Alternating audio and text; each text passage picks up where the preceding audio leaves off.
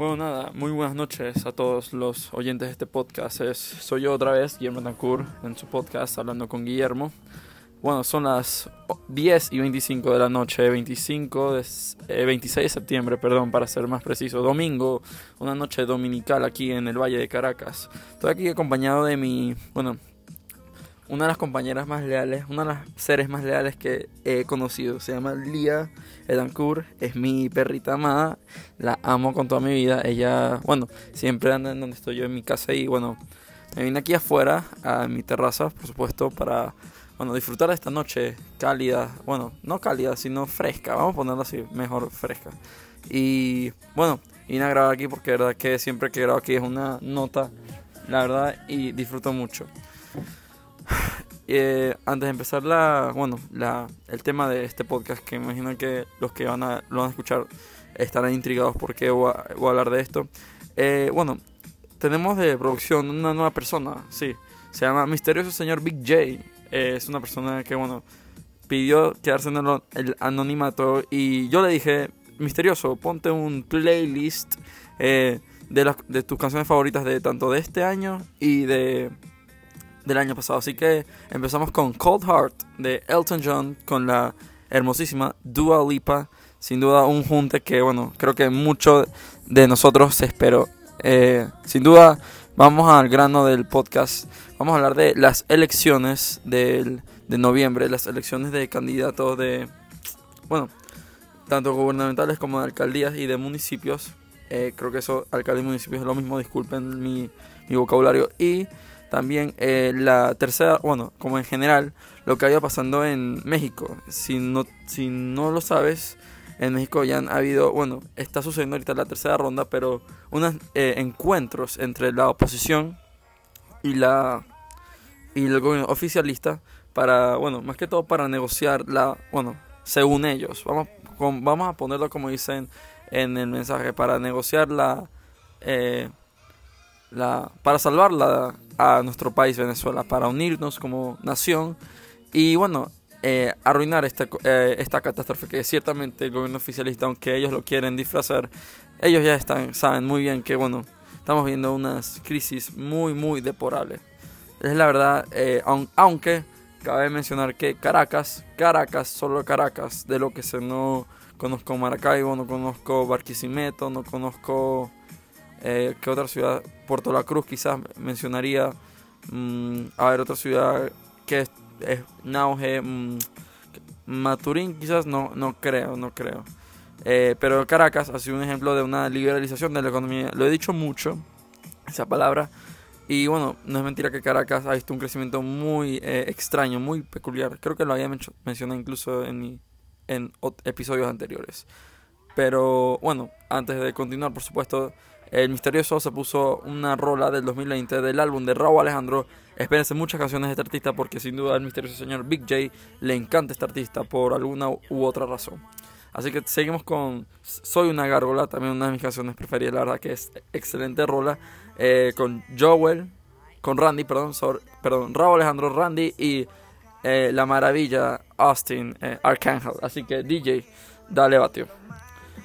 Volviendo al tema de la, bueno, mi opinión sobre las, eh, ajá, el gobierno hace disimular que estas negociaciones, eh, más que todo, creo que el, el motivo de esta negociación con la oposición es llegar a un acuerdo para que los Estados Unidos, liderados por el presidente, el incumbente Joe Biden y la vicepresidenta Kamala Harris, eh, puedan levantar las sanciones y así, según lo que me han contado, no, no soy experto en este tema, pero voy a dar mi, mi, opinión como observador, como persona que observa y se dedica a observar. Ah, Lía, ¿te vas? Ah, bueno, ahí, ahí va mi compañera, se va, no sé, a buscar a un amante, quizás, no sabemos. Lía, quédate cerca, ¿ok? Porfa, mamita, te lo pido, ¿ok? Bueno, nada, volvamos al, al tema.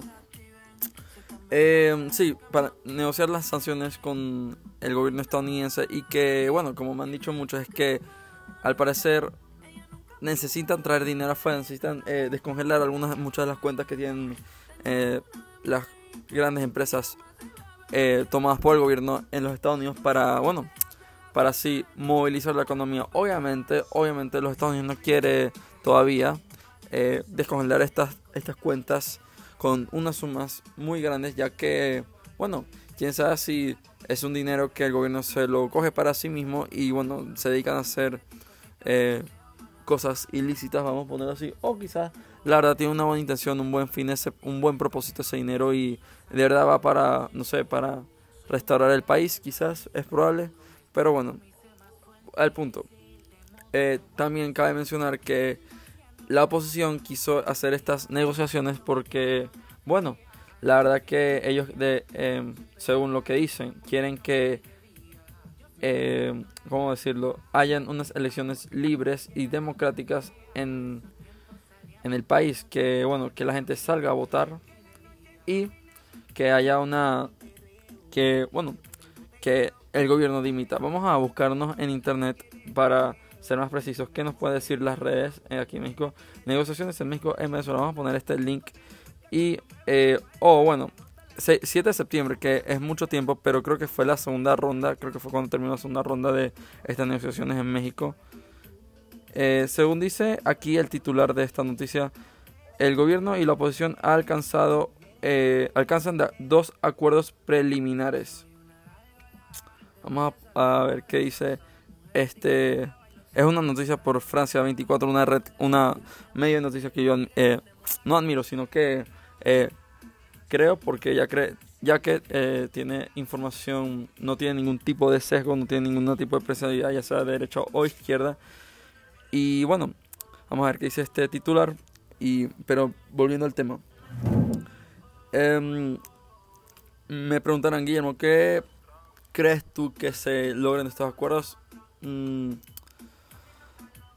Sinceramente no creo que se llegue mucho porque ya ha pasado mucho en República Dominicana, Barbados y nunca se ha nada. Y siempre, siempre el mediador ha sido eh, un representante de, de, los países noruegos, país que bueno tiene sesgos a izquierda y bueno, ¿quién, quién no eh, tiene un sesgo a la izquierda por supuesto? Pero también creo que va a fallar porque eh, hasta bueno hasta el mismo Lacaba, el gobernador del estado Carabobo, dijo que eh, la oposición está cuadrada con el gobierno o bueno coopera con el gobierno vamos a poner así y que bueno son, eh, que incluso también que si la casa se lanzaba como solo candidato iba a darle cuatro vueltas a la oposición algo que hay que mencionar es que el gobierno oficialista tiene algo que la oposición desde hace bueno no sé seis años siete años no ha tenido unidad.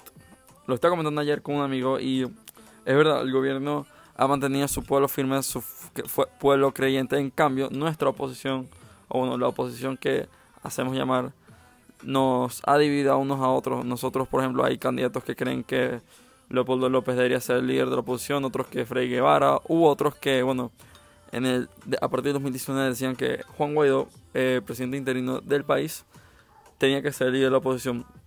Pero sí estos conflictos entre nosotros nos ha llevado a una división muy grande y que lo único que ha hecho es dividirnos como eh, país y no ha llegado a ningún fin. Cabe mencionar que la oposición venezolana es en toda nuestra historia republicana, bueno, mm, debería de mencionar cuando fue entre los conservadores y liberales bajo el, mandato del el caudillo Páez que había unos habían liberales y habían conservadores, había una oposición, pero vamos a decir que desde, mm, desde el, gobierno de... Em, sí, de Romulo Betancourt, cuando empezaron los 40 años de democracia, eh, bueno, incluso se hizo un pacto para negociar, para que no hubiera conflictos, que se, bueno, si sabes la historia de la República en tu país, sabes que el pacto de punto fijo fue un acuerdo hecho para que básicamente no nos matáramos y que, y que los partidos eh, en Venezuela, los con mayor predominancia, disculpen si me equivoqué en la palabra, em, bueno, eh, compartieran el poder, esa era la palabra que estaba buscando, compartieran el poder, pero nunca existió una posición que criticara al gobierno en cargo y, bueno, hasta el mismo Uslar Pietri lo dijo, que una de las razones que Venezuela eh, no, no va a triunfar hasta que caigamos en conciencia es que nunca hemos tenido una posición ya sea de derecha o extrema derecha incluso, él dijo, que le haga contra el país, al gobierno, perdón, y los ponga en conciencia. Por eso digo yo que las negociaciones en México no van a. Ah, otra cosa. Las personas que están en México, lo tengo aquí guardado, tengo aquí guardado el, las personas que están en estas negociaciones, déjenme buscarlas aquí rapidito, que lo guardé incluso porque de verdad que me pareció, sobre todo una persona muy peculiar, una persona que bueno, me, me parece un, un desastre como tal. Si el hijo de esa persona me está escuchando porque tengo entendido que compartimos mismos círculos sociales, eh, compartimos mucho. Eh, círculos sociales, no te vaya a molestar, es una crítica constructiva y bueno, si no aceptas eh, eso, em, nada, eso. Vamos a, meternos aquí, déjeme que lo tengo aquí guardado en mi Instagram, espérense un momentico, espérense un momentico. Um, ¿Dónde está? Aquí está. Ah, no, no, perdón, me equivoqué, disculpen.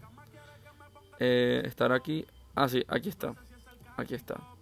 Ok, tenemos de, por parte de la oposición, tenemos a Gerardo Blight como jefe de delegación de la Plataforma Unitaria de Venezuela, Jorge Rodríguez Gómez como jefe de delegación del Gobierno de la República Bolivariana de Venezuela, eh, el hijo de Nicolás Maduro, Nicolás Ernesto Maduro Guerra, eh, Roberto Enríquez por la oposición, Francisco Torreala para el gobierno oficialista, Stalin González para la oposición, Génesis Garbet para la, eh, el gobierno de la República, Tomás Guanipa eh, para la oposición, fiasco, eh, fallaste como gobernador y bueno, la verdad, lo diré más adelante, por supuesto, cuando esté hablando de las, elecciones.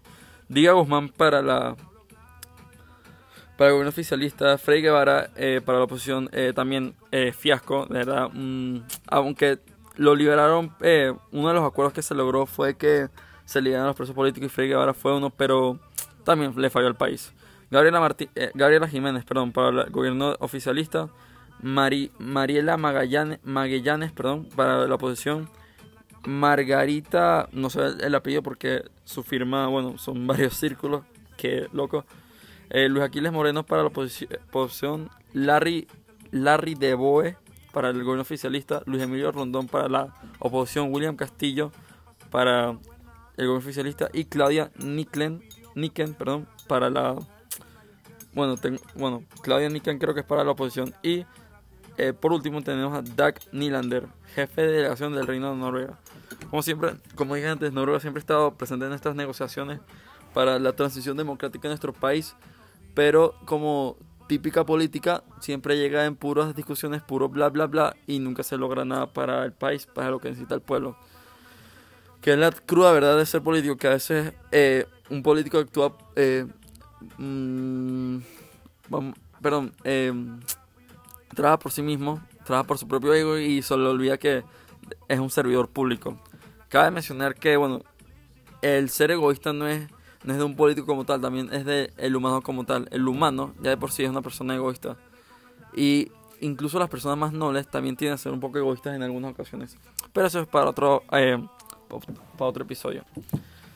Eh, ¿Qué es mi opinión final? Como estaba diciendo antes, no se va a lograr nada, eh, de tiempo y que vamos a llegar, van a llegar estas personas a Venezuela otra vez y lo único que van a, quizás el gobierno oficialista diga que se logró algo, quizás la oposición también, pero no lo sabemos, no lo sabemos. Amanecerá y veremos, como dice mi papá, como dice mi padre.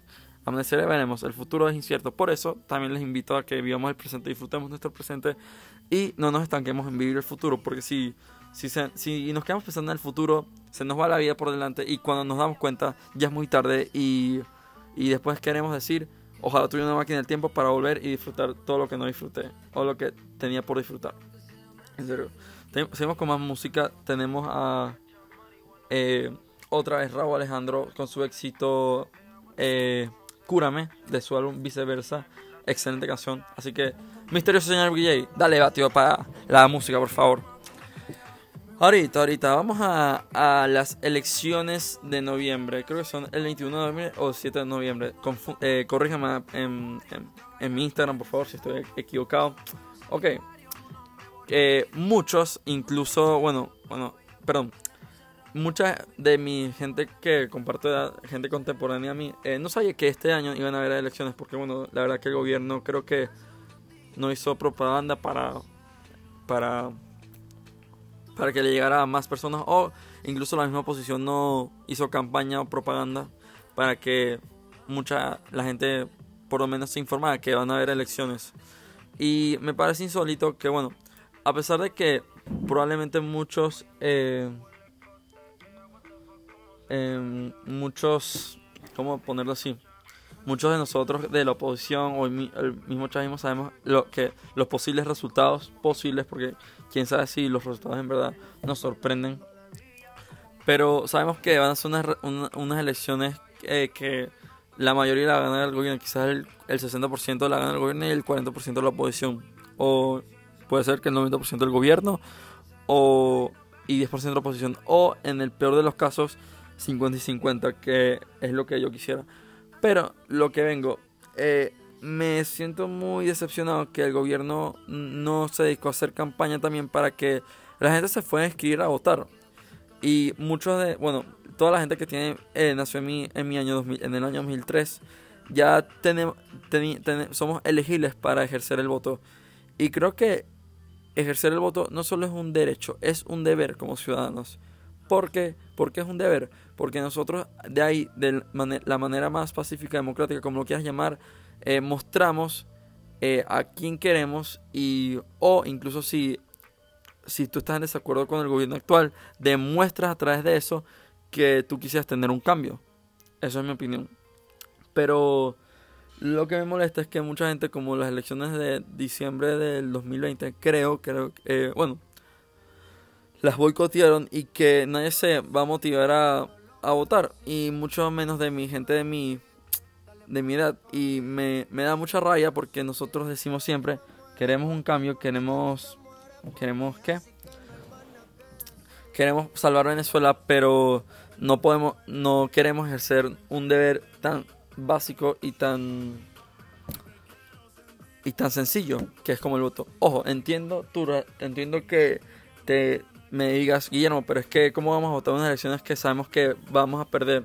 Entiendo tu punto, pero si si fuéramos a votar todos, por lo menos hacemos un, un granito de arena, ¿verdad? Un pequeño granito de arena y coño, eh, demostramos al mundo quizás que nosotros queremos un cambio, porque la verdad que las elecciones de diciembre me puse a leer y el gobierno nos, oh hombre, nos metió una nalgada, por ponerlo así de manera más coloquial, explícita, como lo quieras eh, llamarlo. Eh, nos dio una patada, o mejor dicho, para que no sea tan explícito. Eh, pero sí, ahorita me gustaría, no, bueno, em, hacer una, como una opinión que sobre todo ha estado muy trending viral, para ponerlo en castellano, en Twitter, que es que mucha gente, eh, políticos famosos o políticos de gran reconocimiento aquí en el país, eh, están en desacuerdo, como yo, desde que me enteré que este señor iba a ser candidato de gobernación para el Distrito Capital, que el señor Tomás Guanipa se iba a lanzar. Eh, un señor que primero huyó. ¿sabes? Entiendo que te hayas oído, pero después de huir del país, vuelves y te lanzas a gobernador. Por lo menos que te pasaba como algo frigar, que te metieron preso y bueno, fue por tu país, pero no, te fuiste este, y ahorita vuelves como si nada. Ojo, por supuesto, esto también como mencioné antes, que él acaba dijo que el gobierno eh, la oposición está cuadrada y esta es la clara demostración. Y me da risa que todos los eh, las personas ilustres, como me gusta decirles de Twitter, de Twitter Política Venezuela, Dicen, no hay ningún, no he visto un solo tweet apoyando a Tomás Bonipap como gobernador. De hecho, le voy a leer varios tweets que yo mismo he retuiteado para lo extraño de esto. Espérense un momentico, déjenme, déjenme, denme un chance, por favor, porque es que de verdad me, me, me da risa, me da risa. Eh, ya, espérense un momento, un momento, un momento. Eh, ay, ¿Dónde está? ¿Dónde está? Ok, Jesús Piñero, un profesor de un, perdón, un historiador y periodista, no he leído ni un solo tweet apoyando a, arroba Tomás Guanipa. Es contundente el rechazo y por eso lo designaron a dedo. Leo de todo y todavía no empieza la campaña. No entiendo cómo pueden tomar tan mal las decisiones. ¿Qué pensará de todo esto la dirigencia del G4? La verdad que no tengo palabras. Creo que es la mejor... Eh, descripción de, bueno, de este de esta persona, porque ciertamente, ¿por qué pondría a un candidato como ese? ¿Por qué? No no tengo respuestas, pero sí, no tengo respuestas para eso y me, queda una incógnita en mi cabeza. También había leído un tweet del el profesor eh, Arraiz Luca. Déjeme buscarlo aquí para ver si encuentro el tweet. Porque de verdad que también fue muy preciso el tweet. Ah, bueno, ya. Vamos a. Ya, un momentico. Un momentico, déjeme buscar esto. Eh, rapidito, antes de que sigamos.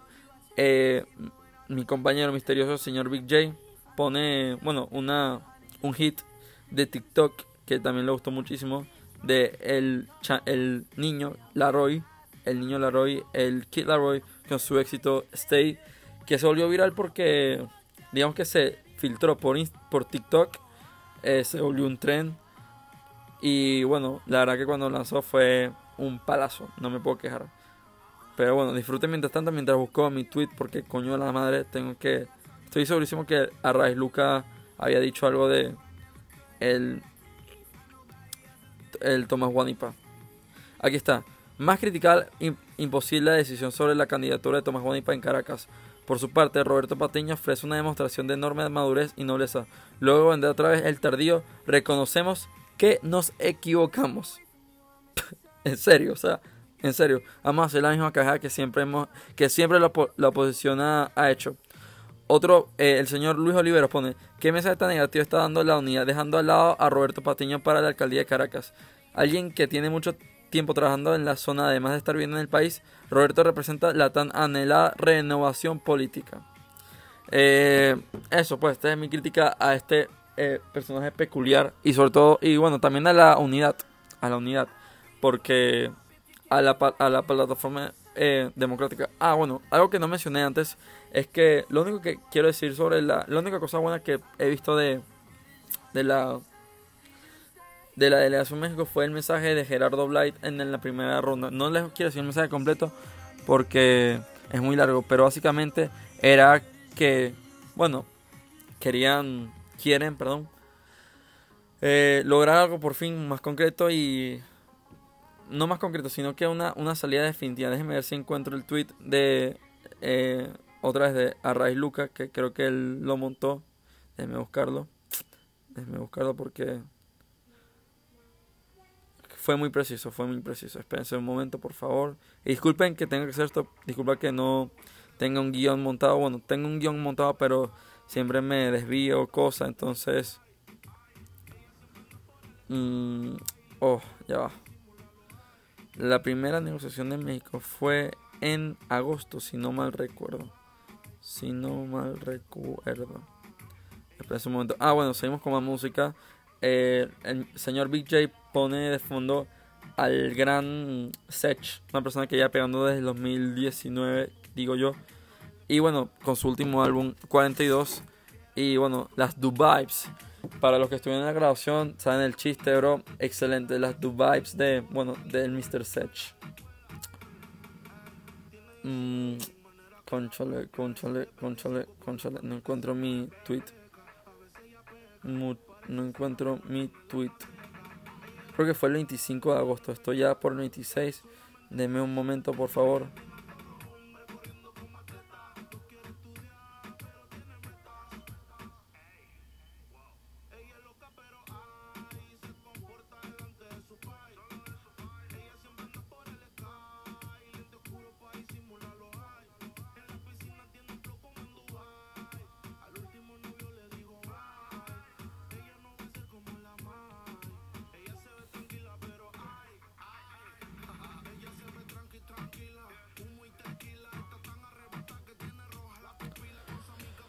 Mierda, coño su madre, no encuentro el puto tweet. No encuentro el puto tweet. ¿Qué coño su madre? ¿Será que se lo tumbaron al, al estimado Arraiz Luca? Mm. Pero mierda, bueno, no se lo encuentro. Que fucking cagada. Eh, ok, miren, ah, tengo uno aquí. Mucho que analizar en la instalación de las negociaciones gobierno-oposición en México. De entrada me pareció un buen comienzo, tanto en la forma como en el fondo. Así que, ajá. Aquí está. 13 de agosto del 2020, de 2021. Wow, me, me había equivocado. Termino de ver el acto de instalación en México de la mesa de diálogo sobrio, bien organizado los discursos de Blay y Rodríguez con tonos y contenidos valiosos y sintomáticos. Vamos a ver qué pasa. Eso fue a Raiz Luca hace ya más de un mes. Y es un bicho que, bueno, le tengo una buena referencia porque es un bicho, un, pero un señor, un señor, yo un bicho, un señor que, bueno, conoce el ámbito político venezolano. Un, señor que incluso tiene un buen libro, se lo. Eh, Venezuela, 1830 nuestros días. Excelente libro, excelente libro. Creo que todo venezolano se debería leer ese libro. Así que, para terminar con mis elecciones, eh, eh, mi opinión sobre las elecciones en, en México. ¿Qué digo? Elecciones en México, no, las elecciones aquí en Venezuela, ¿qué, deberían, deberíamos hacer? Vamos, deberíamos ejercer nuestro voto a pesar de, bueno, de lo difícil, lo, lo obstáculo.